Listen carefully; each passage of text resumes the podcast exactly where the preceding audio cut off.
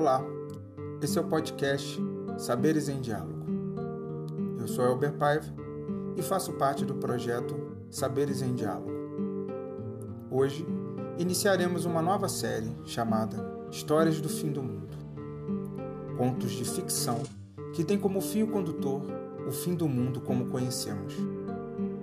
Serão narrados por Júlia do Passo Ramalho, psicóloga, especialista em saúde mental e psicanálise, escritora e é a autora do livro Histórias do Fim do Mundo, da editora Skull, que dá origem a esses contos.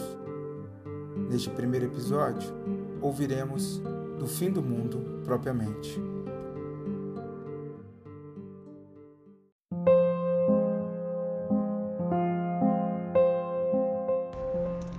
De como o mundo acabou, não sabemos nada propriamente.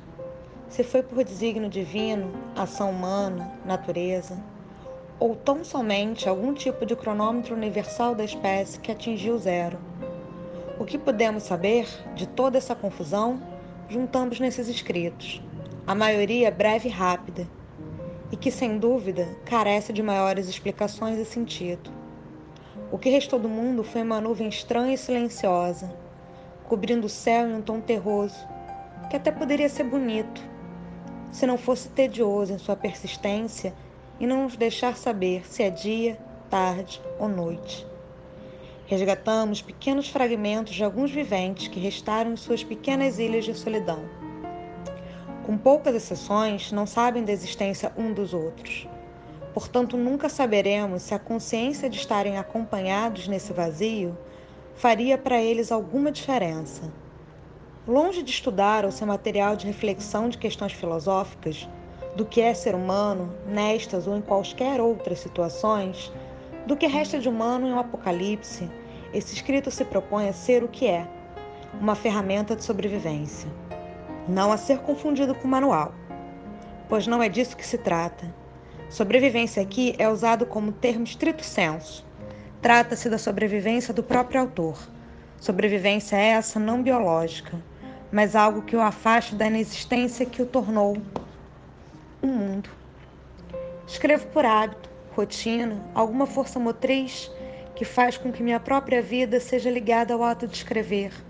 Assim como não temos controle do batimento cardíaco ou da respiração, tampouco possuo controle dos meus dedos, que correm rápido pelo teclado.